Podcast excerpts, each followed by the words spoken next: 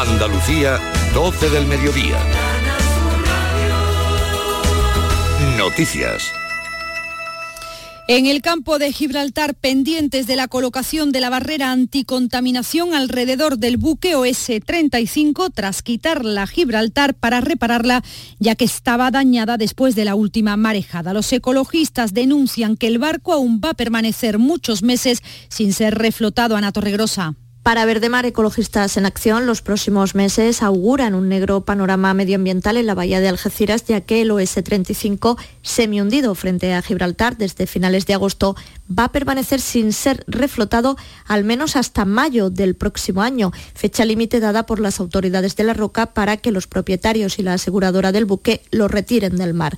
Advierten que eso supone mantener en el tiempo el riesgo de vertidos y critican también que no se haya previsto que la barrera anticontaminación se puede romper con el viento y el oleaje después de que se haya tenido que retirar para ser reparada al quedar dañada por una marejada. Desde Gibraltar confían en volver a reponerla lo antes posible. Hoy el precio medio de la luz baja un 7%, se sitúa en los 114 euros el megavatio hora. La franja horaria más barata será entre las 3 y 4 de la tarde. Pero como saben, a este precio se suma la compensación hoy de 60 euros a los gasistas que tiene que ser abonada por los consumidores de la tarifa regulada. Precisamente hoy la organización agraria Saja alerta de que ese tope del gas en la factura de la luz está suponiendo un incremento de hasta un 700% en el coste del consumo eléctrico y está afectando sobre todo a las comunidades de regantes. Lola López. Es un aumento desorbitado de la factura eléctrica, denuncia Adoración Blanque, presidenta de Asaja en Almería, la que están sufriendo los regantes. Una comunidad de regantes muy pequeñita que básicamente eh, tienen un pozo y básicamente riegan los agricultores. Lo han pasado pues de pagar en el mes de julio pues no llegar a los 20.000 euros y en agosto, por ejemplo, pues eh, han pagado 36.000 euros. Reclaman una doble tarifa eléctrica para los regantes y la bajada del IVA. Acabamos de conocer que agentes de la Policía Nacional han detenido en Málaga un fugitivo de 54 años que tenía una orden europea de búsqueda desde Finlandia por una agresión sexual a una mujer en el año 2016. Estaba en un hostal de la capital malagueña. El detenido ya ha ingresado en prisión. Y el Ayuntamiento de Sevilla va a destinar este año 11 millones de euros para abonar las extras de los policías locales. Ha tenido que incrementar la partida inicial de 4 millones en un 175%. El motivo, el elevado número de eventos que se celebran en la ciudad. Un solo ejemplo, este año ha habido 175 procesiones. Pilar González. El ayuntamiento inicia el año con una partida presupuestaria para horas extras que parte del año anterior, un 2021, en el que hubo por la pandemia muy pocos eventos. Se emplearon entonces 4 millones de euros en horas extras, pero en este 2022 se ha producido una explosión de actividades y ha habido que destinar 11 millones. En Canal Sur Radio, el presidente del Sindicato Profesional de Policías Locales, Luis Val, entiende que la plantilla es insuficiente. No tenemos suficiente personal, como ya te he dicho, y esto está requiriendo de un esfuerzo extraordinario por parte de del ayuntamiento de inyectar dinero para poder comprarles servicios extraordinarios a, a los agentes.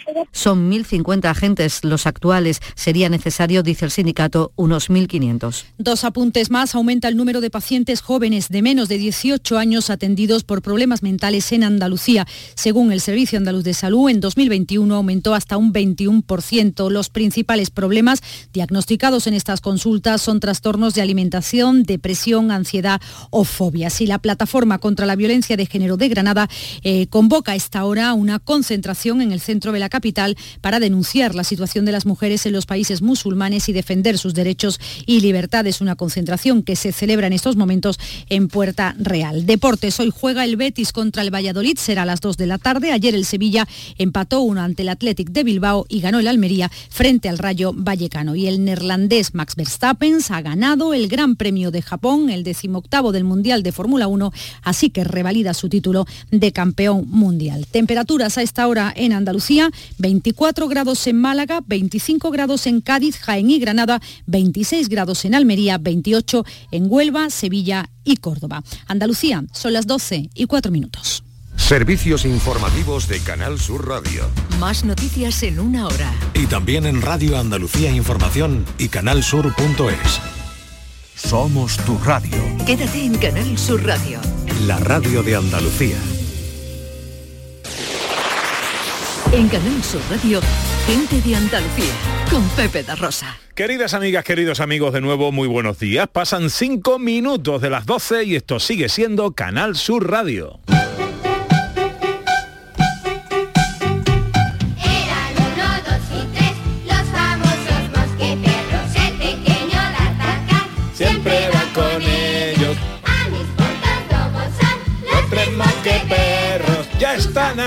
Los tres mosqueperros. Con el duelo más ecléctico y transgresor de la radio española. Humor, cultura, filosofía. Todo así arrebujadito. Hola, profesor, buenos días. Claro, si soy un mosqueperro, que, que menos que, que ladrar. Bueno, pero ha, ha desarrollado usted la Es capacidad de Sí, hablar. sí, he avanzado bastante. no, no he llegado al culmen, pero estoy ahí, estoy Está en el camino. El ladrido también le ha salido muy bien. Muy bien, muchas gracias, Sí. muchas gracias. Oye, pues estoy muy bien. Eh, ayer di un gran concierto en Vélez, Málaga, en Málaga, Ah, eh, con música de mantecón, con orquesta, con coro. Bueno, fue un gran evento. Y bueno, eh, llegué a las 3 de la madrugada y me he levantado para venir aquí a la radio rápidamente. Bueno, no- ya son las 12, está bien. ¿no? A usted no le falta He energía. descansado, sí señor, sí Bueno, señor. bueno, bueno, bueno. Hola Raquel. Hola Pepe. ¿Cómo está usted? Pues llena de alegría, me la ha contagiado tú hace un momentito con la entrevista. O sea, yo de que me voy a quejar, Pero Pepe. tú eres muy de David Palomar. Hombre, yo soy amante de David Palomar. No, yo adoro, adoro. Ajá, De su música, quiere decir, ¿no? Y como persona, también lo digo, ¿eh? No me importa decirlo como persona a los dos ámbitos. Yo le suelo llamar a mi padrino espiritual y él me deja. Él me deja. Sí, sí, sí. Hola David Jiménez, buenos días. Mira que te dije que si no aviva la llama del amor, crece y no menguan, arde que te arde, no eres de sabe que te doy. Adiós. Sangre de mi vena tiene, tiene la llave de mi corazón. ¡Ole! Hay que cambiar el palo. Hoy por Dios. Ha cambiado, Sí, el palo, pero- el palo hay que cambiarlo, el palo. Ah, pero está muy bien, muy flamenquito, muy Sí, bien, muy sí. bien. Sí, porque como, mira, eh, eh, venía escuchando, estaba escuchando el programa, ¿vale? Estaba escuchando el programa y he visto que al principio teníais a Paco Toronjo, ¿no? Sí, Eh, lo de la peña de Paco Toronjo. Y digo, bueno, puede ser que a lo mejor la gente llame para que le quiten el programa a Pepe. Digo, no voy a cantar fandango, porque traía un fandango. Pero... Sí, no era el día, no era el día, hoy no era el día. Claro, después habéis metido a David Palomar y digo, pues yo creo que por ahí lo puedo tirar, porque habéis dicho que le queda la chaqueta bien a él y a mí también, yo tengo ese tipo de ropita. Y digo, bueno, pues voy a cantar. Y he cantado por Omar Monte. Y bueno, todo me sale bien, la verdad. Sí, sí, sí, todo te sale bien. Oye, eh, hoy estamos eh, con los oyentes hablando de excursiones que no salieron como uno está, tenía programado y tenemos oyentes que nos cuentan cosas. Hola, buenos días. Pues buenos días, Pepe, Anita. Hola. Mira, voy a contar una anécdota de hace ya, yo qué sé, 50 años. Pues salimos un día, una tarde, en el típico barco este de que va, que cruzaba Ceuta con, mm, vamos, el barco este de Ceuta y que íbamos a comprar y la típico de y resulta que iban mis padres y un tío mío y mis hermanas. Total que nada, pues todo bien, todo ya se hizo de noche, ya esa noche dormíamos en el barco, vamos, cada uno como podía. Y mi padre se quedó dormido. Y hijo, los barcos esos que cruzaban Ceuta a Melilla eran horrorosos, o al contrario, ya veníamos de vuelta me parece. Total, que dio un zambullío de esto que a la gente se le empezó a caer las cosas, bueno, las radios que habíamos comprado, las pulseras, todas las cosas. Y mi padre se despertó tan, ¿qué ha pasado? ¿Qué ha pasado? Tan niña, ¿qué habéis hecho? ¿Qué habéis hecho? Vamos, horroroso. Teníamos una fama, vamos, éramos muy buenas, pero mi padre es que lo bordaba con nosotros, vamos. Cualquier cosa que pasara, lo habíamos hecho nosotros. Así que nada, claro, y todo el mundo diciendo, no, no ha hecho nada. Vamos, pero ya te digo, estábamos en lo que es la herba y todas las cosas resbalaron. y- Pero bueno, la anécdota es eso, que mi padre decía que qué habíamos hecho. Así Y todavía se acuerda. ¿eh? besitos. Eh, Lo tiene en la conciencia.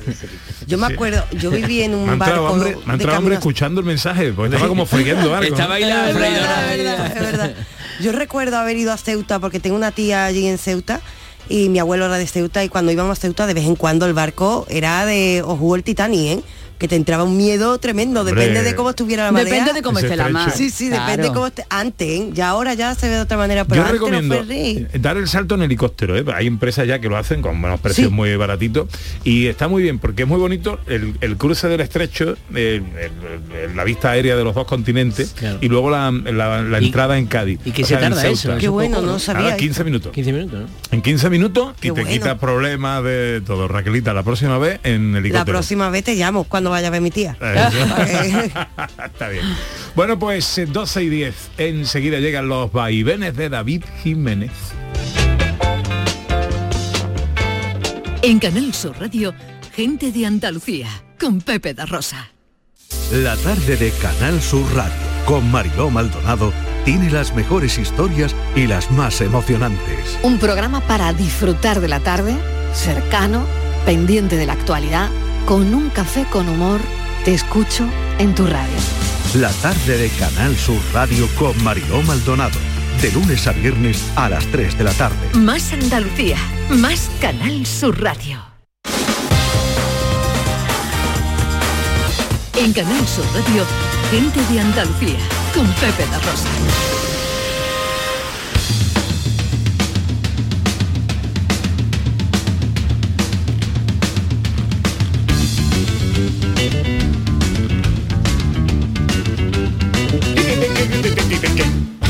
Aquí, ya llegó. Cada domingo una ida. Cada domingo una venida. Son los vaivenes de David Jiménez. Cuéntanos, David. ¿Qué- Esta semana tampoco te la he preparado, ¿no? Eh, no, no he podido. No, Por lo que sea. no Se le ha echado todo el tiempo a David Paloma.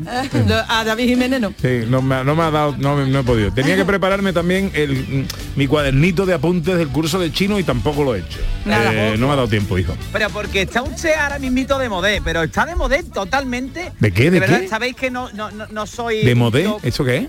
Que no, que no está de moda. Tú.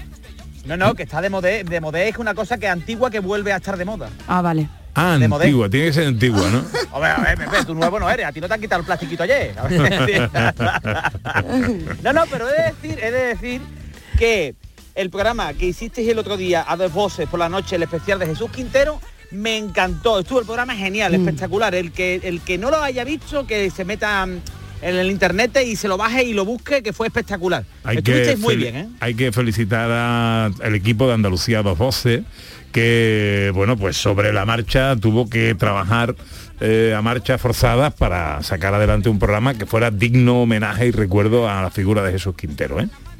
Sí, sí, sí, sí, pues recomiendo que lo veáis porque estuvo muy bien. Aquí los compañeros están callados, no te ven. Yo te veo todo el tiempo, José María.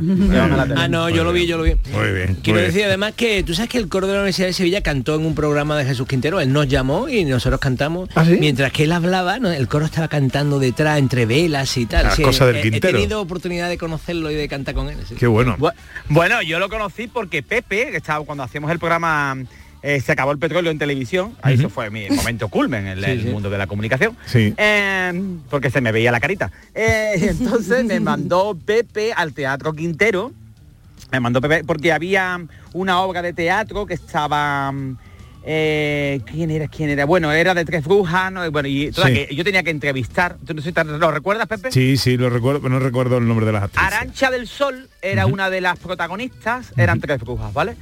Y, y toda que era el turno de preguntas y, y a mí me tocaba David Jiménez de tal, peli- de tal programa. Vale, perfecto.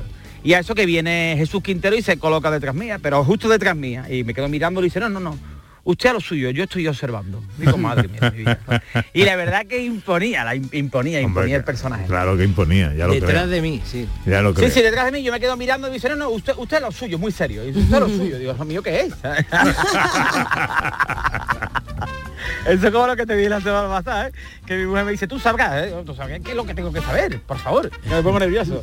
Bueno, pues venía a hablaros de eso precisamente, porque, claro, hemos estado hablando e- este tema en el WhatsApp. Bueno, tal, quizás el domingo, cuando llegue el momento, pues ya han pasado los días. Y ya a lo mejor hablar de Jesús Quintero, pues han pasado muchos días, pero yo creo yo el día que hablo es el domingo, ¿entiendes? Entonces, como no puedo entrar el día que ha pasado, ¿sabes? Pues entonces, pues bueno. Pues, pues quería hablaros de esto, ¿no?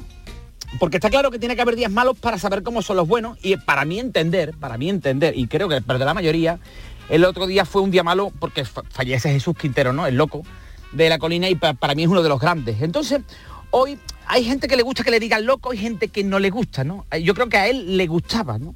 ¿Sabes? Hay gente que dice, no me taches de loco y tú piensas, no, no, no te preocupes que tú estás en la lista todavía, cabeza. ¿no? Tú sigue, ¿sabes?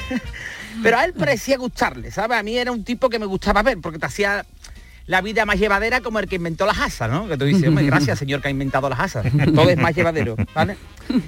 Eh, las entrevistas, ahora que todo el mundo ha recordado durante la semana entrevistas del loco y demás, yo lo veía un tío poderoso, un tío fuerte, como las arcallatas del Guernica, que no, que cómo tienen que ser. ¿Cómo tienen que ser las arcallatas del Guernica? Que no, que. Un tío que vestía. La gente no ha pensado en eso, pero tú piénsalo, eso con qué está agarrado, ¿eh? Como son los espichi de gordo, que no, que. Porque usted qué si es pichi o es piche. Es piche. Piche, ¿no? Ahora tú dices piche en Madrid y no sabes lo que estás hablando. Bueno, y, y- y más cerca tampoco. Yo he dicho toda la vida, Dios es pichi, con i al final. No, es piche. No, es el piche. pichi es el, el loco este que con peto. castiga. Ese es el pichi. Ese Bueno. también. Bueno, pues, pues tú veías el personaje, esto, esto- y yo creo que vestía raro, ¿no? Porque va- vamos a decir, no, es un dandy, bueno, pero vestía raro. Vayamos ahora, ¿vale? Vestía raro y yo creo que cuando llegaban los invitados, todo el mundo pensaba que era el, el jefe infiltrado, que no, que Pues este señor es el jefe infiltrado, ¿sabes?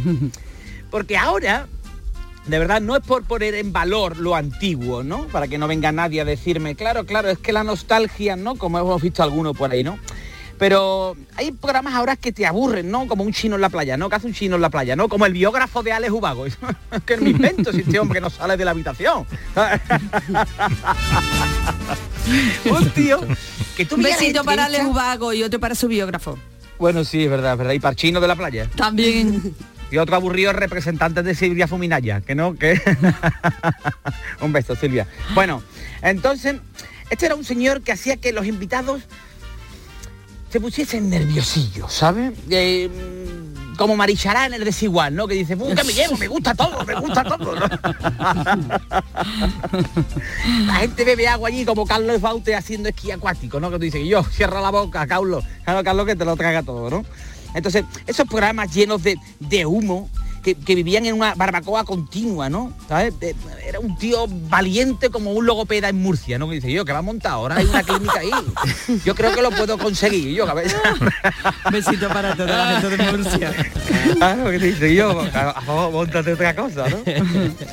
A mí me parecía un tío diferente, hecho a sí mismo, pero no como los de ahora, ¿no? Que ahora hay muchos que te dicen, no, yo soy un hombre hecho a mí mismo. Claro, hecho a ti, a ti mismo con el dinero de tu padre, ¿sabes? Entonces así también me hago yo a mí mismo, ¿sabes? Pero te estás haciendo mal, ¿sabes? Estos personajes que tú lo ves, no, yo soy un tío, un empresario con 23 años con el dinero de tu padre. No, no, y te dicen, sí, pero tú me entiendes, sí, sí, sí, te entiendo, pero es mérito mío, ¿sabes lo que te digo, no? Que tú te estás explicando mal, ¿sabes? Porque claro, ¿sabes? O sea, este era un tío culto, ¿sabes? Un tío preparado, un tío hecho a sí mismo de verdad, ¿sabes? Gente con un humor diferente. Yo tengo un amigo que no es el, el padre empresario nada más, yo siempre lo digo. De las personas más inteligentes, todo no tiene nada que ver con esto, pero de las personas más inteligentes que yo he conocido.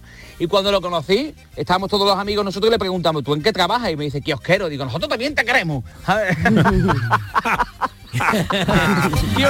quiero, quiero. Una tontería. Pero ocurrió. La verdad. Porque ahora, ahora, eh, pues todos lo sabemos, ¿no? Porque raro ahora es en una red social, o siempre lo digo, ¿no? Raro es el, el- el que no tiene un hijo súper dotado, ¿no? Es verdad. Raro, ¿eh? O te sientan una malga por la mañana allí que te esté contando que mi hijo es que le han hecho unas pruebas porque mi niño es súper dotado. Tu hijo se está comiendo los mocos, ¿lo está viendo? Ah, mientras que tú no No, miras, que- ¿no? es que tiene mucho carácter, no es que se porte mal, Sí, es que claro. tiene mucho, mucho carácter. Efectivamente. Se aburre en clase. Porque en tiene una personalidad propia. una personalidad Eh, correcto. propia, ¿eh? O sea, que falta, que ya te digo, que falta lámpara para tanto genio. Porque tú estás con toda esta gente que se creen superiores y te das cuenta de que no, no te das cuenta que no, porque a lo mejor te suelta, "Uf, a ver si sacan pronto un remedio científico para el mal de ojo, ¿no? Y tú dices, "Mm, va". no hay, ¿sabes? Es que los piscis somos muy de ciencia, ¿no? No, hombre, no, así no. Un genio es Para mí un genio son la gente que han inventado cosas diferentes y son, son capaces, oye, que no tiene por qué inventarte mm, la solución para el cáncer, ¿vale? Por ejemplo, un genio, el que inventó el casero y la ropa camilla, ese tío es un genio. Hombre. El que inventó el color chochomona, hombre, por favor, ¿a quién se ¿El le ocurre qué, eso? el color? Color chochomona. ¿Ese qué color No, es? El color chochomona, que yo, el color ese que es como carne que tú dices, yo, esos color chochomona, ¿no? ¿Tú no lo has escuchado nunca? No he escuchado eso en mi vida. Yo tampoco. Bueno, bueno, el que inventó las peladillas y lo colocó en una mesa en Navidad. O sea, te, un tío que ha colocado unas peladillas en una mesa en Navidad, este es un artista, ¿sabes? Es un genio. Y para mí, el, el que más, el que más, yo observando, digo, cosas de inventos buenos. ¿Habéis visto a la gente mayor jugando a la petanca? Sí. ¿Pues ¿Habéis visto que llevan un imán con una cuerda?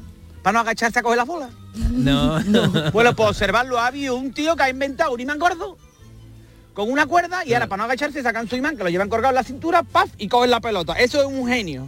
Sí, Eso sí. es un genio en condiciones, ¿sabes? Porque aquí todo el mundo se cree que es un genio. Pero la sorpresa tan desagradable que se debió llevar mucha gente en la pandemia cuando se conoció a sí mismo no tiene nombre. Porque genio hay unos pocos, ¿sabes? Muy poquito, ¿sabes? Porque antes, porque la gente... Claro, yo echo de menos los tiempos eso en que la gente era igual de mermada que ahora, pero tú no te enterabas. Ahora con las redes sociales tú ves que todo el mundo no es un genio, ¿sabes? Este señor manejaba los silencios en condiciones. Esta semana que me ha tocado hablando de silencio y en el AVE había yo un vagón de silencio. Yo estaba en el vagón de silencio y se escucha el teléfono. Uno que descuelga el teléfono. Sí, tengo que hablar más bajito porque estoy en el vagón del silencio, pero dime, vamos a ver, cabeza, tú no manejas los silencios. Yo miraba, digo, el vagón del silencio, del silencio. Y sí, sí, sí, es un momento, vale, sí es un momento. Respetar el silencio era cuando tú, por ejemplo, tenías tu cinta preparada y en la radio sonaba la canción que te gustaba y todo el mundo en silencio y tú estabas rezando para que el locutor no hablara ¿eh? y no te estropease la canción. Eh, claro. Eso era respetar los silencios, estamos de acuerdo, ¿no? Estamos de acuerdo. Pero los españoles no lo respetamos y yo ya lo he dicho más de una vez. Si a los españoles nos dicen, si estáis todos un minuto callados y en silencio os perdonamos la deuda, a los 10 segundos hay un nota que dice... "Eh, oh, eh, oh". Pues me parecía tío no. inteligente, la verdad. Inteligente, que eso creo que es una ventaja, ¿no? Porque dicen que a las mujeres les gustan los hombres inteligentes, ¿no? Pero yo veo saber y ganar y digo, esta gente tiene una pinta de haber pinchado poquísimo. Ya te ¿sabes? digo, ya te digo. Ahí la hemos Le gustan los listos, pero que sean guapos también, ¿sabes?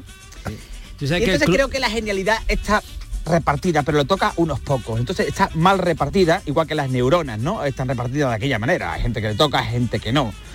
Cada uno es un genio en su materia. Hay gente que es un genio en el fútbol. Por ejemplo, yo iba para futbolista, ¿no? Pero escupía Para fatal. genio, tú ibas para genio. De, No, no, iba para futbolista, pero escupía mal, ¿sabes? No, entonces no me salía, ¿sabes? Entonces pues, para futbolista tampoco, ¿sabes? No? Y hay mucha gente que sabe de todo, pero con toda la gente que yo me he encontrado inteligente, nadie me ha sabido decir, David, yo sé de saber cuándo, yo sé decirte cuándo está mala la mostaza. ¿Quién sabe cuándo está mala la mostaza? David, yo sé cuándo está malo el Roquefort. Nadie me dice eso, ¿sabes? O sea, porque hay gente muy buena, hay gente brillante, por ejemplo, en Chernobyl está lleno de gente brillante. Allí la gente habla por los codos, pero de verdad. ¿sabes? Qué malo. Bueno, a ver, allá vamos- no, yo os lo he dicho más de una vez, ¿no? El novio de mi sobrina, lo dije. Que le llamamos Chernobyl, tiene seis dedos en una mano. Chernobyl le llamamos. En la Bueno, aca- acaba que vamos con el curso de chino. Venga, Pues voy a terminar, voy a terminar porque, bueno, que, que hay muchos genios, Miguel Ángel, Leonardo, Rafael, Bernini, bueno, Bernini no, porque no tiene una tortuga ninja con su nombre, y los demás sí, ¿no? Entonces, David, ¿tú eres un genio? Yo creo que sí. Yo creo que soy un genio, José María. Sí, yo Porque también, yo sí. también. Sí, porque os voy a decir una cosa, yo con el tema del vivero de demás, que estoy muy metido, ¿no? Eh, pues una vez le dije a mi mujer, cuando tengamos una niña le voy a poner nombre de planta. Y me dijo, ¿cuál, cuál, cuál, David? Le digo, segunda. ¿Vale? esto no es un genio, que venga Dios y lo vea. Tú me contestas. Esto lo cuento yo por ahí fuera de la radio y la gente me dice, yo, ¿a ti qué te pasa? Eso, eso, eso, eso. Bueno, no, y, y aquí también, ¿eh? Ahí Aquí también, nos lo preguntamos. Bueno, curso de chino, ¿con qué vamos hoy? Pues yo no me tengo los apuntes hoy. Yo ¿eh? tampoco. Yo La sí, semana pasada sí. sí. y no hubo chino. Esta semana no me lo he traído. Ocean Pillow. Muy bien, yo quiero cerveza, muy bien. Porque lo tiene en el muy bien. ordenador. Ah, que lo, tiene bueno, de verdad. móvil, me apuntado para semana. cuando viaje, que me sepa ya... Claro. ¿Eh? Hace muy bien el profesor. chipá. ¿eh? Pero no sabéis entonces ni los números ni nada. Los números sí, hombre. Bueno, vamos a ver, os di un El, número a cada uno, tendréis u. que saber cuál es el número que os tocó, ¿no? A ver, que lo diga el profe. El, ¿El uno, suyo cuál es? I, el 2, er, el 3, san, Ese era el mío. el 4, se, y el 5, u. Uh, muy bien, muy bien, pues muy bien. Ya sabéis cuando te digan uh, copa pie ni que picú. Vale. vale, pues entonces. Vamos a centrarnos, se vaya a traer los apuntes el día siguiente, por Sí, favor. Por sí, favor, sí, sí, que siempre me lo traigo, pero hoy se me han olvidado. Tiene razón, tiene Ni razón. de picú. Pues lo Tú saqué para sabes que hay más de limpio. 300 millones, no, 300 millones de chinos en el mundo. ves. Y en las películas siempre salen los mismos. Un beso para los chinos. Bueno, Venga. atención, bueno, Hoy. pues os voy a enseñar hoy del 6 al 10. Pero Ah. claro, no sabéis del 1 al 5, vaya plan. Sí. ¿Ah? I, Vamos a ver. er, san, chie, u. I, er, san, si, u. Vale, el 6, liu. El 7, Espera, espera, que lo he escrito mal. Oye, Liu. pero hay muchas chicas que se llaman Liu en, en China, ¿no? Son Eh, seis. Se, se llaman no, seis. no, se llama liu. Y esto es liu. Eu. ¿Vale? Sí. Bueno, eh, eh, es muy importante lo de la pronunciación, Ya. porque os digo, ¿eh? Claro, para poneros un ejemplo que puede, que puede quedar muy mal, se dice igual mm, señorita que prostituta. Depende de la pronunciación. Así que cuidado, vamos a estar atentos, ya llegaremos a ese capítulo Sí, que, sí, por el que me, me Eso, vamos a aquí. entrenar un poquito la pronunciación antes. Vale, entonces. Siete. Siete. Como con pavo, ¿vale? Mm. Sí. ¿Cómo, cómo? Sí. Como con pavo, sí. ¿Vale? Que es- Es que no sé ni cómo escribir ¿Y eso. cómo se eh. diferencia del, Una del S, 4? y- mira, S y I como con pavo, sí. Sí. Vale, y, cuatro cuatro? es sí. Como si te estuviera Sí. desinflando. S-H-I, sí. ¿Es el 8? Sí. Vale. Como, Sí. una, como, como si fuera chi, pero con S, sí. Vale. ¿Vale? Es el 8, el 8. Y el 7, no, el 8 es pa, como si fuera un disparo, pa, pa, pa, pa, Pa, pa. pa, Que si lo ves escrito se escribe va, pero es pa. pa. El 9. Yo. Yo. Como yo. Como el del oeste. Yo. Y el 10, y el 10, el 4, el 7 y el 10 son muy parecidos. Todo depende de la pronunciación. Ujú. Y el 10 es sí. Sí, con la lengua pegada arriba al cielo de la boca. Sí. Sí. Sí. Sí. Que lo mismo me lo estoy inventando y ustedes Ya están aquí te digo, creyendo- estamos aquí. Nos fiamos de ti, Eh. totalmente. I, ¿Vale? er, san, shi, u, Ni de picú. liu, liu, si, pa, yo, she, Sí, sí. shi, shi. ¿Vale? Venga, os vamos a asignar un número rápido, ¿eh? Esto tiene que ser muy rápido. Pla, pla, pla, la radio está viva. Venga, ¿Vale? Venga. Venga, el 6, Raquel, Liu. Liu. Vale. Ana, el 7. Vale, sí. Como con pavo, ya se ha apuntado como con Con pavo. pavo, se ha quedado con lo del Como con pavo. pavo. Sí. Venga, ¿Vale? venga. Venga, Pepe, el 8. Pa, Ala, yo soy el 9, Dios. yo. Carmona. Sí. Sí, sí. Venga, vamos, ¿eh? Que vamos, ¿eh? venga. Venga, el 7. Liu. Ah, Sí. No, no. no, todo mal. Todo mal. El 7, Eh, sí, yo, sí. Venga, no seas No, perfeccionista. Ana lo ha hecho Venga, bien. el 7, venga. Otra vez, venga, venga, que voy, ¿eh? 8, Pa. 9. Eres tú, Eres tú, no David. Oh. ah. Oh. Venga, 6, Liu. 7. Sí. Parece que estoy en el programa de Pilar Muriel. Hay una voz de ultratumba que ha venido. aquí. A ver, 10, Sí. 6, Liu. 5. No Uh. será así a nadie, pero Capicú ese. Ni de No, picú, no, no, el ni de 5 lo tenía. El 5 lo tenía el otro día. Claro. Uh. Ni pecu.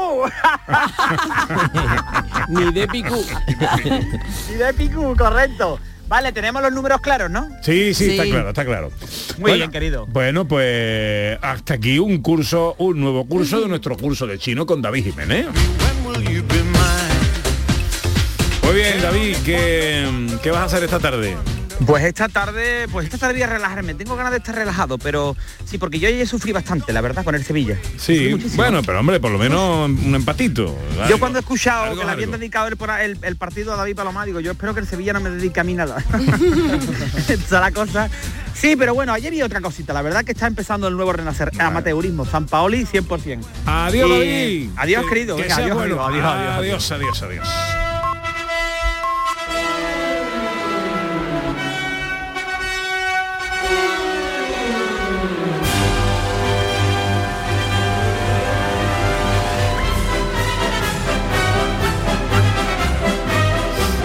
Circo musical del profesor Carmona. Eh, ¿Qué trae hoy, profe? Pues hoy traigo lo más grande y lo más pequeño. ¿eh? Que- ¿El qué, el qué ha dicho? Lo más grande y lo más pequeño. Ah, lo más grande y lo más Sí, pequeño. señor. Vale, vale. Porque como estamos hablando de circo musical es aquellas cosas que nos sorprenden o por gigantesca o por pequeña o por agudísima o por grave o por dificilísima o por súper sencilla. Entonces, mm, hoy traigo lo más grande. Claro, mm, no lo vamos a poder escuchar porque ¿sabes lo que pasa? Que mm, si es tan grande, tan grande, tan grande y hay que escucharlo, lo- los equipos de sonido no, no consiguen eh, captarlo, porque los técnicos, los ingenieros, no, no de nuestra casa, sino de las grabaciones, cuando escuchan tantísima sonoridad, al final, si se pasa de lo rojo, pues lo equilibran y al final no se escucha tanto. Pero hay una sinfonía que se llama la Sinfonía de los Mil, porque tienen, requiere mil mil músicos en, sobre el escenario. Y entonces se pueden ver vídeos donde se ven a los mil. Eso es ah, apoteósico. Eso, ¿Mil músicos? Mil músicos. Y, te ¿Y lo si falla uno se nota? No, que va, hombre. O sea, quiero decir si falta, no si falla. Ah, si fa- no, no, ni si, si fa- bueno, si es un solista en si algún Ah, momento bueno, tiene claro. una, fra- una frasecita solista y tal. Mira, te voy a explicar lo que tiene. Normalmente una orquesta tiene dos flautas. Bueno, pues esta tiene cuatro flautas y dos pícolos. Normalmente una orquesta tiene dos oboes, esta tiene cuatro oboes y un corno inglés. Normalmente una orquesta tiene dos clarinetes. Este tiene tres clarinetes y dos clarinetes eh, soprano que se llaman requintos, más un clarinete bajo. Normalmente una orquesta tiene dos fagotes. Este tiene cuatro fagotes y un contrafagot. Normalmente una orquesta como mucho tiene cuatro trompas. Este tiene ocho trompas. Normalmente una orquesta como mucho tiene tres trompetas. Este tiene ocho trompetas. Normalmente una orquesta tiene tres Pero- trombones. Este tiene siete trombones. Digo porque si, porque si digo la lista y la gente dice, bueno, es que yo no sabía cómo era una orquesta. Entonces, bueno, aparte tiene una tuba, dos juegos de timbales, un juego de platillo, un bombo, un gong, un triángulo, un juego de campana, un carrillón, un órgano de iglesia gigantesco. Madre mía. Necesita y además un órgano de iglesia con pedalero, porque el pedalero también son teclas, teclas que se tocan con los pies. Algún día traeremos eh, obras para pedalero. Y luego, eh, aparte de ese gran órgano, necesita un órgano sobre el escenario, un armonio que se llama. Además necesita un piano. Eh, en una orquesta romántica a veces hay dos arpas, en este caso necesita cuatro. Eh, y a veces nada más que tiene un piano, pero esta inc- incluye una celesta. Una celesta es como un piano que se toca con tecla, pero que en vez de golpear a cuerdas, golpea a láminas de metal como las de los xilófonos. Eh, Luego además, por si fuera poco, imagínate cómo sonará esto, que necesita cuatro mandolinas. Las man- tú imagínate cuatro mandolinas que pim, pim, pim, pim, pim, pim, pim, metida, claro, le dan un trocito, le dan un momentito y tal, cuatro mandolinas. Y por supuesto necesita 20 contrabajo, 24 violonchelos, 26 violas, 28 violines segundo, mía. 30 violines primero y dos coros de 400 miembros cada coro. Madre mía. Pues sale baratito el concierto, ¿eh? Entonces, aparte de eso, necesita tres sopranos solistas, dos Vale. contraltos solistas, un tenor solista, un barítono solista y un bajo solista, cuando en realidad, como mucho, suele haber cuatro, y en este caso, tres, cinco, seis, siete, ocho. En este caso hay ocho. Y bueno, esta es la Sinfonía de los Mil, y mira qué espectacular suena, pero aún así pensá que suena mucho más grande.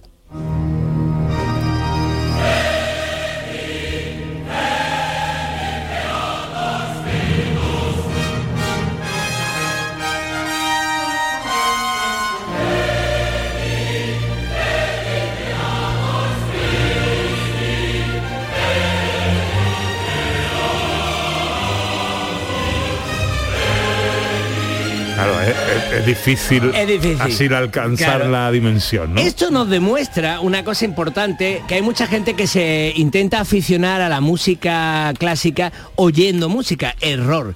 La música es un espectáculo escénico y hay que ir a las salas de concierto a disfrutar de- realmente del espectáculo completo para comprender el fenómeno completo. Bien Porque dicho, no es lo mismo escuchar esto en tu casa con unos que de pronto estar viendo ahí a mil personas, eh, 800 cantantes y una orquesta de 200 músicos tocando para ti. Eso, eso es impresionante, eso es muy, muy impresionante. Vivencia que debo reconocer que jamás he vivido. Nunca he podido ver esto en directo. Esto, eh, estos conciertos se han hecho veces en Chicago, en Viena, en, en Caracas, porque la Orquesta Simón Bolívar de Venezuela la ha hecho esta obra varias veces, pero es dificilísimo. La octava sinfonía de Mahler. Que mira, mira cómo sigue. El final ya, ¿no?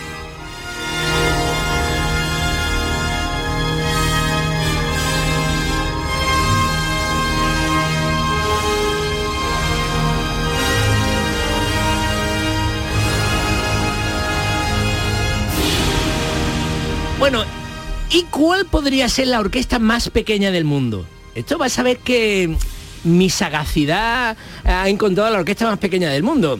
Que no es fácil, porque claro, una orquesta pequeña, uno dice que un cuarteto. Eh, No, porque un cuarteto no es una orquesta. ¿Cómo puede ser la orquesta más pequeña del mundo que sea orquesta y que mm, tenga incluso menos que un cuarteto? ¿Eh? ¿Cómo podría ser eso? ¿Cómo podría ser eso, profesor? Pues, claro, de mi experiencia de conocimiento histórico de la música, te traigo una, una- una anécdota ge- ge- genial. Eh, Haydn eh, eh, tenía una orquesta eh, en la corte del príncipe Askenazi y resulta, Esterhazy, perdón, y resulta que mm, el Esterhazy se iba a veces a una finca que tenía de verano, pero a veces se quedaba más del verano y todos los músicos tenían que ir allí, pero claro, los músicos tenían su vida en la capital. Y claro, mm, los músicos estaban deseando que terminara el periodo de vacaciones que al final el- el príncipe alargaba. Y ellos querían volver a Viena porque estaba allí su familia, sus hijos y tal. Y entonces, eh, una vez decidieron hacer una huelga, los músicos hicieron una especie de huelga muy original, pero para que no se enfadara el, el príncipe Esterhazy, ¿sabes lo que hicieron? Pues eh, Haydn compuso una obra en la que cada vez iba habiendo menos músicos en el escenario. Entonces los músicos se levantaban y se iban, se iban, levantaban y se iban, se levantaban y se Ah, iban. Entonces, claro, estoy he encontrado un ejemplo de una obra en la que realmente era una orquesta completa, se fue quedando a menos, a menos, se iban yendo y al final quedan solo dos. Y mira, suena así, lo último, el último minuto suena así. Ya ahí se han ido los oboes y tal. Y si escucháis, la gente se está levantando y el público está como... ¿eh? Es muy curioso el vídeo, ¿eh?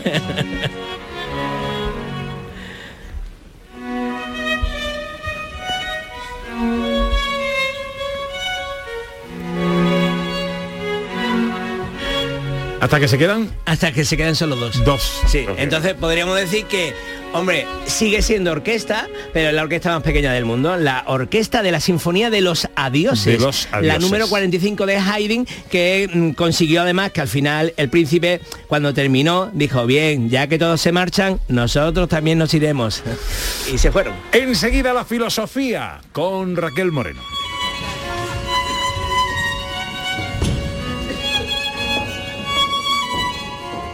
En Canal Sur Radio, gente de Andalucía, con Pepe da Rosa.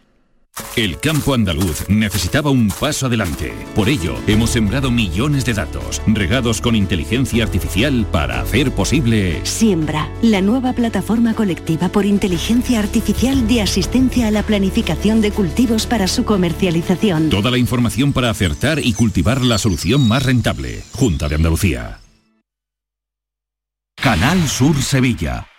Si necesitas un electrodoméstico, ¿por qué pagar de más en grandes superficies? Ven y paga de menos en Tiendas El Golpecito. Tus primeras marcas al mejor precio y una selección de productos con pequeños daños estéticos con descuento adicional y tres años de garantía. Tiendas El Golpecito. Ahorra hasta el 50% en tus electrodomésticos. 954-100-193 y tiendaselgolpecito.es. ¿Quieres un scooter de gran cilindrada pero no tienes el carnet de moto grande?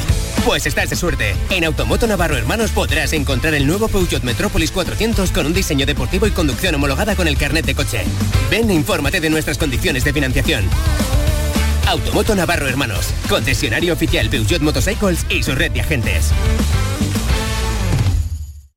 Auditorio Nissan Cartuja nos trae una programación variada de música y risas aseguradas en este mes de octubre. No os perdáis los conciertos de Merche y Diego Valdivia, la obra de teatro de Gabino Diego o los monólogos de David Guapo y de Miguel Lago. Entra en auditorionissancartuja.com y no te quedes sin tu entrada. Repetimos, auditorionissancartuja.com. Sencilla, Sencilla, rápida, rápida, fácil de manejar. fácil de Así manejar. es la nueva app de Canal Sur Radio. Con todos los programas y audios destacados, los podcasts, emisiones en directo. Para que sigas conectado a nuestra programación y a los espacios que más te gustan y sigue. Cuando quieras, donde quieras. Descárgate ya nuestra app. Todo Canal Sur Radio, Radio Andalucía Información, Canal Fiesta, flamencoradio.com y Canal Sur Radio Música para ti. Cuando quieras, donde quieras. Más Andalucía, más Canal Sur Radio. Humor, ingenio, música en directo, entrevistas. Todo lo tienes en el show del comandante Lara. Y te esperamos los domingos en la medianoche para que disfrutes de la radio más original y divertida. ¡Vas a flipar! ¡Síguenos! El show del comandante Lara. Este domingo en la medianoche. Canal Sur Radio, la radio de Andalucía. En Canal Sur Radio, gente de Andalucía, con Pepe La Rosa. Para Sofía la noche tiene algo especial, un algo nuevo y seductor. Tiempo para la filosofía con Raquel Moreno Lizana, entelequia filosófica. Querida Raquel, ¿hoy de qué vamos a hablar? Pues hoy de perros, pero en un sentido filosófico. Hoy le vamos a hacer un homenaje a Quintero, pero muy merecido. Porque Ajá. hay un filósofo perro, y ahora explico lo de perro, detrás de Jesús Quintero. Tenemos un filósofo andaluz. Eh, por supuesto, hemos reclamado la importancia de Jesús Quintero en el mundo de la comunicación. Todos sabemos que era un genio, pero además de en el aspecto comunicativo, por una parte decir que cada vez que la gente estudia filosofía y quiere ver entrevistas de filósofos, hubo un tiempo en el que un hombre llevaba filósofos y filósofas a la tele.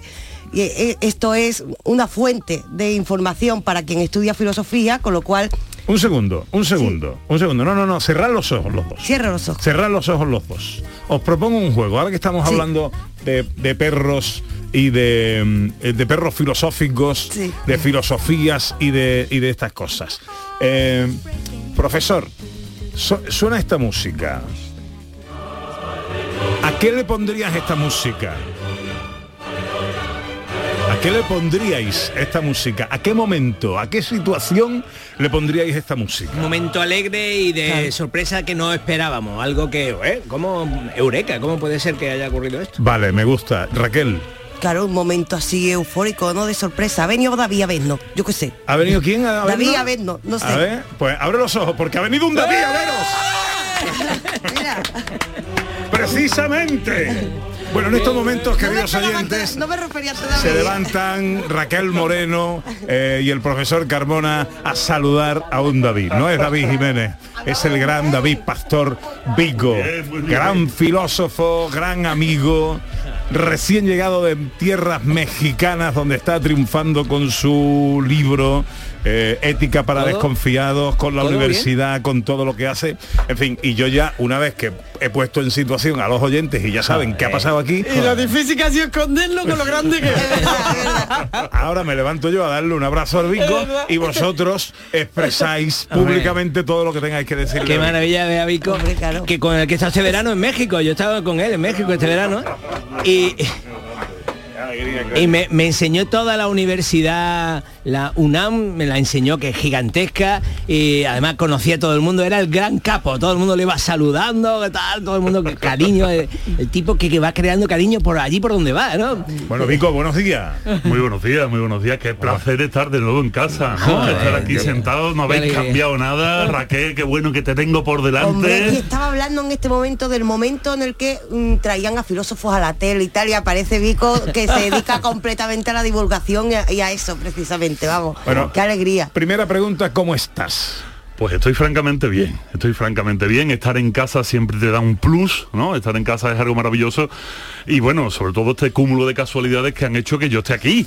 Porque esto es un mundo muy raro, ¿eh? Esto es un mundo muy... Mira que yo soy filósofo y que intento buscar interrelaciones, pero no, ahora sí hay tiempos, explico qué narices ando haciendo aquí, voy a estar el próximo mes entero aquí en, en Sevilla, después estar en Madrid, voy a estar en Barcelona, pero, pero bueno, aquí he venido por una casualidad brutal, pero, pero de las de mear y no echar gota, Pepe. Bueno, eh, hablabas de tiempo. El tiempo del que dispongas depende de la generosidad del profesor Carbona y de Raquel Moreno que te cedan el suyo. Todo para Vico. Claro. Hombre, esto es es una una, por- a ver. una gran Bien, noticia. venga. Ha venido desde México. De todas formas me tienes que explicar lo del perro filósofo. ¿Vale? Sí, sí. Eso me lo tienes que yo creo, explicar. que- yo creo que Vico también sabe por dónde voy. Pero estamos hablando de Diógenes, ¿no? perro, claro. Estamos hablando Pero de Diógenes. En relación a Quintero. Y yo creo Hombre, que sabe por ahí por va, dónde por ahí voy. vamos por ahí, Sí. vamos por ahí. Se parece mucho. Bueno, que Sí. una pena lo de nuestro amigo Quintero, pero bueno, un día podemos hablar del cinismo y de lo que, bueno, de lo que es un gastar a manos llenas, ¿no? Entre Ahí otras está. cosas, ¿no? El- el gran Diógenes, el perro, hablaba del desprendimiento económico, ¿no? Había que vivir de manera desprendida. Lo que muy poca gente sabe es que su padre se dedicaba a acuñar moneda y se dedicó a estafar con la acuñación de moneda. De tal manera que tuvieron que salir huyendo de su ciudad de origen, acabaron en Atenas y entonces él ya decía, no, no, el dinero no le echéis cuenta, por favor, que no le echéis cuenta que traen muy malos pesares. Bueno, ¿y lo de las casualidades? Por Lo de favor, casualidades. Pues mira, cuéntalo. me, me pongo serio, me pongo serio, pero sin seriedad, para que nadie se asuste. Yo hace cuatro o cinco meses, un poquito más, que el señor Carbona lo sabe, me detectaron un cáncer. Un cáncer, un cáncer, un melanoma en la cabeza, un cáncer de piel muy, muy, muy, muy agresivo, del cual tengo una hermosa cicatriz. No es, no es una raspadura de moto, esto es un cáncer que me he quitado de la cabeza. Y entonces, eh, una vez que me lo quitan y me dicen, pues usted está bien, usted está sano, tiene que empezar con un tratamiento de inmunoterapia. Y en México estas cosas son muy difíciles. Eh, muchas veces en España nos quejamos de las cosas que tenemos y no somos capaces de balancear y darnos cuenta de que estas cosas pueden ser maravillosas y pueden solucionar la vida a la gente, ¿no? De tal manera que cuando me dijeron, oye, pues aquí el tratamiento de inmunoterapia es carísimo, esto va a costar mucho trabajo, mm, me pusieron una serie de pegas y el oncólogo que, que me trataba me dice, hombre, a menos que tú tuvieses algún problema por viajar a España. Claro, yo, lo- yo lo dije como diciendo cachondeitos a mí. Y de hecho, yo venía a España, hace muy- estuve hace muy poco tiempo para grabar con BBVA unas cosas de estos, de estos bonitos que, que ponen en internet. Digo, yo no tengo problema. Y sobre, ¿y tendrías algún problema de irte a Sevilla? Bueno. Adiós. Y digo, "Jo, qué casualidad, exactamente. Ahí vamos a hablar de filosofía y determinismo. Qué casualidad, ¿no? Dice, hombre, es que en Sevilla está uno de los mayores especialistas en inmunoterapia del mundo y sobre todo inmunoterapia relacionada con el cáncer de piel y la extensión a los ganglios. Y dije yo, hostia, ¿y en qué hospital está? Atento que yo he vivido toda mi vida en la Macarena, ¿eh? Digo, ¿qué hospital está? Dicen, el Virgen Macarena. ¿Tú tienes algún problema de irte al Virgen Macarena? Digo, hombre, Dios mío, ¿por qué me mandas estas pruebas si yo no creo en ti? No, no hagas esto, no, no me pongas el camino a casa tan bonito, ¿no? Va a tener que creer, Y ¿eh? entonces, al final, y lo más bonito que cuando entro me dice el tío, hombre, yo te he visto a ti en los vídeos, no sé qué, digo, sí, sobre tú hablabas de tu barrio de San Diego, dice, sí señor, dice, es que yo soy de los príncipes. ¿de qué año? Del 72, ¿dónde estudiaste? En el Pino Montano, coño, igual que yo, esto ya no puede ser, esto Qué ya no, no puede ser. Qué bonito. Y bueno, y a, y a raíz de todo eso, bueno, pues eh, aquí estoy, voy a recibir monoterapia aquí en España, preventiva, yo ya estoy curado del cáncer, un mensaje para todo el mundo que esté pasando este trance, que bueno, hay esperanza, esta enfermedad ya no es como la pintaban antes, esto es una enfermedad que hay que tener la mente muy fría, pero que bueno, tomado a tiempo y haciendo las cosas con, con su tiempo, con su tempo, con su templanza, sobre todo la templanza es muy importante y no dejarte llevar por el miedo y por los lloros, ¿no? Bueno, ya que lo has dicho, voy a mandarle desde aquí un saludo muy afectuoso a un gran hombre de los medios, de la comunicación, que está pasando un, un bachecito, mi querido Coli, José Antonio Colinet. Te mandamos Ah, sí. todo el ánimo, toda la fuerza y toda la energía. Un beso muy Para que sigas para adelante. Bueno, profesor, eh, Raquel, aquí lo tenéis. Se, se me saltan las lágrimas, no sé si lo veis, nada más que de ver que esté aquí y que esté tan bien, ¿eh? Que además que estuvimos juntos y se operaba la semana siguiente, estábamos en México. Y cuando nos despidió, adiós, adiós, se montó en el autobús y al rato se rompió el codo. el mismo día que estuvo con nosotros. Y claro, ahora tenía que ir a la operación con el codo roto. Y No yo- lo reciban más al profe. Yo tuve ¿eh? una preocupación. No, no, profe, no, no se lo rompió conmigo, se lo rompió después, que fue una reunión de algo y tal. se lo ro- y de verdad yo estaba preocupadísimo, digo, el pobre ahí con su codo roto, Sí, señor. Qué, qué tapa más mala, más mala. que no ha parado también que yo estuve hablando contigo tú no has parado decir que mientras se ha estado tratando que esos ejemplares, él ha seguido con la divulgación, presentando tu libro, verdad. has estado que no ha parado. Oye, no ha parado. y que arrasas cuando presentas el libro allí en México he visto fotos Miles, de miles. teatro lleno, de Sí, cola sí, de sí. gente. Increíble, ¿eh? Es, es sorprendente, eh, de verdad, créanme, yo esto es un mensaje para todos los alumnos de la facultad, si hay alguno escuchando que sepan que esta semana me pasaré por allí a martirizar a alguno de mis ex profesores, ¿no? Eh, es una, una cosa maravillosa ver cómo en países como México el papel de un filósofo es respetado, es querido y es apreciado y valorado, ¿no? Esto, esto Mm. es muy importante y bueno, yo no voy a decir que esto sea una cosa que les pase a todos los filósofos, porque somos tan pocos que nos conocemos todos. ¿no? Pero sí es cierto, sí es cierto que algo está pasando por allí, tal como bajé del avión ayer, me llegó un correo de mi editorial, de Planeta, diciéndome que ya estaba en marcha la segunda reimpresión de mi último libro, o sea que un libro de filosofía en un mes se reimprime y al mes siguiente se vuelve a reimprimir porque se ha agotado, es algo que es magia, más un libro de ética, o sea, nada más y nada menos que un libro de ética para adolescentes, ¿no? Y entonces, bueno, pues se venden mucho, me quieren mucho, yo estoy muy feliz, muy contento con cómo me reciben y nada, las tostadas con aceite de jamón no lo cambio por nada del mundo. ¿Cuánto tiempo vas a estar aquí? Voy a estar un mes, eh, voy a estar, bueno, vo- voy a hablar en código, en código radiofónico, porque hay cosas que no puedo contar. Resulta que una televisión generalista española, pues demanda de mis servicios para un nuevo programa que saldrá en breve. ¿Qué me dices? Entonces no puedo decir nada, no puedo, me han, me han pedido silencio absoluto, de, o sea que cuando cortamos el micrófono lo cuento todo con lujo, con lujo de detalle, pero en al aire no lo puedo decir. En este momento están los oyentes diciendo, por Dios, por Dios, Quiniela, esto. quiniela, quiniela, hagan quiniela. Y entonces, bueno, pues voy a- esto me, me obliga de una manera muy benigna a estar un par de semanas eh, entre Sevilla y Madrid. Esto se va a hacer en Madrid, ahí para que sigan ustedes sumando cabos. Y después tengo que ir a, a la Pompeu Fabra, a- me voy a Barcelona el día 8, 9 y 10 de noviembre, estoy en Barcelona, un, un congreso precioso que están haciendo sobre la soledad, la soledad no deseada. Cómo nos afecta a los seres humanos la soledad no deseada, sobre todo vinculado al ejercicio de la confianza, que es lo que yo trabajo en mis libros, ¿no? Entonces voy a inaugurar una jornada y después pues trabajo con algo de trabajo con el Ayuntamiento de Barcelona. Así que nada, yo mando Eso, 8, también 9 y 10 de noviembre. de noviembre, Ah. de noviembre, mando ahí el capotazo al ayuntamiento de, de- de esta mi tierra por si quiere hacer algo parecido. Vamos, que viene pero tampoco para, porque mm, Vico es el ejemplo de una vida entera dedicada a la divulgación. Tú vienes, dice, ha venido engañándonos, ha dicho, vengo para tratarme porque en España, pero viene y sigue que no paras y no para. Y además la soledad no le queda es uno de los grandes problemas de nuestro tiempo. Es que es, es uno de los grandes problemas porque eh, vivimos en una sociedad lamentablemente que lejos de ser lo que debería de ser una molécula, se convierte en un átomo. O sea, las moléculas son una composición de individualidades que forman un conjunto y los átomos realmente son solo esas individualidades. Y cuando se nos dan los amigos y las parejas, sobre todo las parejas en cierta edad, nos quedamos solos. Cuando hemos abandonado a los amigos eh, y nos hemos volcado solo en nuestra pareja y de repente la pareja desaparece, nos encontramos con las soledades de la vejez, que es muy duro, pero para mí tan duro como la de la vejez, o más, son las, soledades de la juventud. Las soledades de la juventud, una juventud que ya no tiene amigos, una juventud que las hemos tenido un año y medio encerrado en las redes sociales, encerrado en los ordenadores, y que ahora estamos teniendo problemas para que socialicen. Algo que el mismo Platón diría, no fuerces nunca el juego en los niños. Los niños, en los niños sale de manera natural. Oriéntalos simplemente para ver en qué son mejores y así poderlos lanzar en el futuro hacia eso, en lo que son mejores, ¿no? Bueno, pero ahora resulta que no podemos hacer eso porque nuestros niños no juegan. Y cada vez que llevo dos días aquí en Sevilla y paseando por los barrios y no veo niños jugando, me faltan los niños jugando. Entonces, Sí, yo invito a la gente a que haga un esfuerzo, cojones, y saque a sus hijos a jugar y que los niños conozcan a los hijos de los vecinos, que esto es muy importante, parece una frivolidad, pero esto es muy importante, ¿no?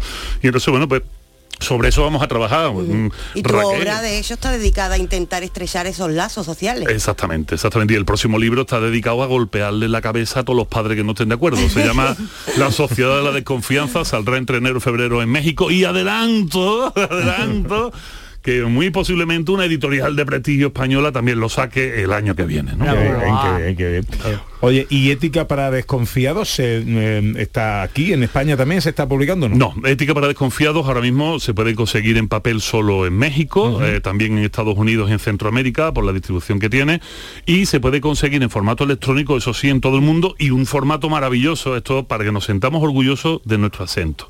Estando en Planeta, en mi primer libro, Filosofía para Desconfiados, me dijeron, oye Vico, ¿a ti cómo se te da hablar en público? Y claro, a mí me ha hecho, me ha hecho una sonrisita, ¿no? Si hubiesen sabido que yo llevo haciendo radio desde pequeñito. Y entonces dije, pues no se me da mal, te, te vamos a hacer una prueba de grabación. Por si, por si eres bueno para grabar tu propio audiolibro, o sea, que yo leyera mi libro. bueno. Entonces, claro, yo estaba con la sonrisa de medio lado, fui a un estudio allí en México, lee, lee tres o cuatro páginas. Lo y claro, probaste. cuando llevaba media hora leyendo me dijeron, bueno, no, está, no hace falta. Y entonces los audiolibros que se pueden encontrar en las diferentes plataformas digitales están leídos por mí en un perfecto andaluz. Eh, leído por ti. Leídos por mí, están le- los libros están leídos por que tú mí. tienes una voz radiofónica preciosa, ¿eh? Pues nada, tú sigue hablando de Lo esto que estoy en el sitio adecuado. un coro que... Una pregunta cada uno y déjame tiempo para la última para mí. Eh, eh, profesor. Pregunta, pregunta. Para Vico, algo para Vico. Eh, dime, ¿me quieres mucho? Yo te quiero, yo te- la gente no lo sabe, pero José Carlos Carmona no solo fue mi maestro, porque fue maestro mío en la Facultad de Estética y Teoría de la Música, sino que además con él hicimos la gran locura andaluza de subirnos a un escenario con orquesta y coro mientras yo recitaba mis propias poesías y este señor dirigía la orquesta y el coro en la escuela de ingenieros allá por el año no sé cuánto, en el Como 2000. diría, como diría que el Dios lo cría y ellos se juntan. más. De verdad, el encontrarme con un bico en mi vida ha sido una de las grandes cosas, uno de los grandes regalos de la vida. Y ¿eh? vestidos, ¿eh? Acláralo. Yo, aparte de que soy intensa, pero para que la gente también lo sepa, has dicho que vas a la Facultad de Filosofía. Voy ¿Dónde ahí, y voy cuándo- ahí. Eso, ¿Dónde y cuándo vamos a verte? No, no, no, que ir a verte. tiene que ser una incógnita, tiene que ser una incógnita. No, no, no, no te lo puedo decir porque estoy pendiente, eso sí es cierto, de los exámenes médicos que me tengo que Sí. hacer estos días. Pero entre estas semanas, martes, miércoles y jueves, ahí voy a aparecer, os lo escribo, Vale. os lo mando. Estamos y lo atentos. Exactamente. Te avisará, te avisará. ¿Quiere decir todo esto que estás contando, que a lo mejor has cambiado de país o algo así, don Vico? Hombre, yo no podría decirte eso nunca en público, pero es más que probable que sí, quizás que sí. Mm, bien, pues entonces lo vamos a tener más cerquita. Bueno, me alegro que además que España te reconozca, ¿eh? que no- puede ser que un tipo vaya a México de conferencia para miles de personas y que en España Un tipo eh, de aquí, un tipo de aquí. Esas Claro, jornadas tipo de del humor tienen que El tío es volver. de Cincinnati puede ir a donde Es quiera, verdad. pero vamos, un tipo de aquí. De San Diego, Sí, para más Henry, la Macarena. los molares. Los molares, eh, sí, tío. los molares en el Eh, mundo. es de tu barrio, Irene, dice Irene. Oye, ¿Qué pasa? Yo eres te conozco de toda la vida, yo te conozco de toda la vida. Están saludando Claro, claro, de la Irene, nuestra realizadora. Bueno, yo ahora en este vivo en la momento. golondrina, o sea que soy No, casi me vecina diga, ahí, también. no, hombre, ahí vivía mi abuelo. Ah, pues ya Oye, está. hombre, ahí vivía mi abuelo en la golondrina. Pues ya está. Bueno, eh, esto que digo yo, ¿estás pasando miedo? La verdad no estoy pasando miedo. No estoy pasando miedo. Mira, ¿sabes qué pasa? Eh, cuando uno tiene una enfermedad de este tipo, lo primero que se le van son las emociones. Las emociones es algo que te, que te gana. Pero, y me pongo muy serio y cambio el tono de voz, hay una cosa importante cuando uno tiene una enfermedad de este tipo que amenaza tu vida. Y, la, y esta la amenazó descaradamente y me miró a los ojos. Y aquí hay que tirar de los clásicos. Si no tiras de los clásicos, te pierdes. Ante la muerte no hay que temer. Ante la muerte no hay que temer por dos razones fundamentales. Esto lo decía Epicuro hace ya más de 2.300 años. Ante la muerte no hay que temer porque mientras estás vivo jamás sabrás qué se experimenta en la muerte. Jamás. La muerte es una incógnita tal que preocuparte por ella es una estupidez. Y sobre todo no hay que preocuparse por ella porque una vez que estés muerto no vas a sentir absolutamente nada. Así que ¿para qué nos vamos a, nos vamos a acojonar de miedo? Lo que sí he tenido por supuesto es el pendiente de decir tengo esposa, tengo dos hijas maravillosas de tres años, tengo una familia, tengo unos amigos, porque lo que se siente de la muerte no es la muerte, es la desaparición del ser querido. La muerte es uno de los desarrollos más egoístas del ser humano. A ti no te preocupa que tu familiar muera, a ti te preocupa no volverlo a ver. Ese es el problema de la es. muerte. No es que la persona en sí desaparezca, es que tú no vuelvas a disfrutar de ella. Entonces, pues yo lo que hago es hacer que disfruten mucho los que están conmigo y como no me voy a morir, por lo menos ahora, De momento. de momento, como no me voy a morir, pues nada, a vivir, que son dos días, decían por ahí. Eh, efectivamente.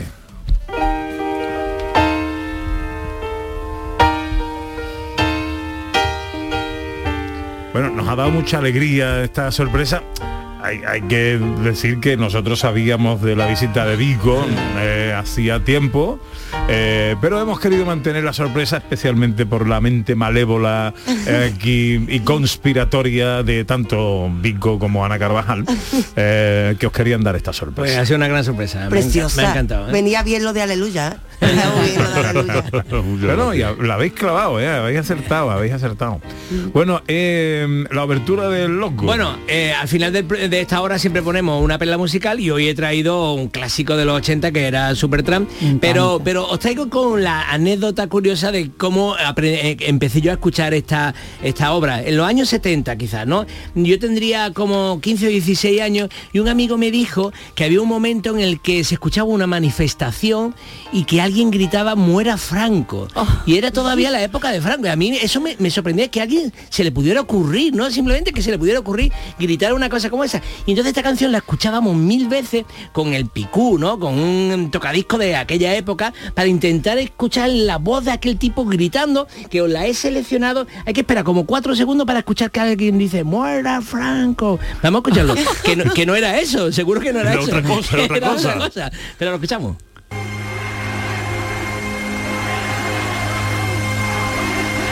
Ahí está. Muera Franco. Ahí está. Ahí está, Y ¿eh? entonces, por si acaso lo volvimos a escuchar, era para nosotros fascinante, era como si nos dijera, eh, han llegado los extraterrestres o algo así, ¿no? Y una, una cosa impresionante. Y, y por eso la escuché tanto y es una pieza preciosísima. Y vamos a terminar con la parte que más conoce todo el mundo. Esas voces que se han escuchado era de un de un eh, una locución de Winston Churchill donde estaba todo el mundo eh, en la calle gritando a favor, ¿no? No era. Sí, esto un fue momento por la. Segunda Guerra Mundial, exactamente. Y con esto llegamos a la una. Vico, eh, que te dejes ver más. Yo encantado de traerme más, aquí estoy yo. Adiós Raquel, adiós profesor. Bueno, hasta luego. Llega la Gracias. información a Canal Sur Radio. En Canal Sur Radio, gente de Andalucía con Pepe da Rosa.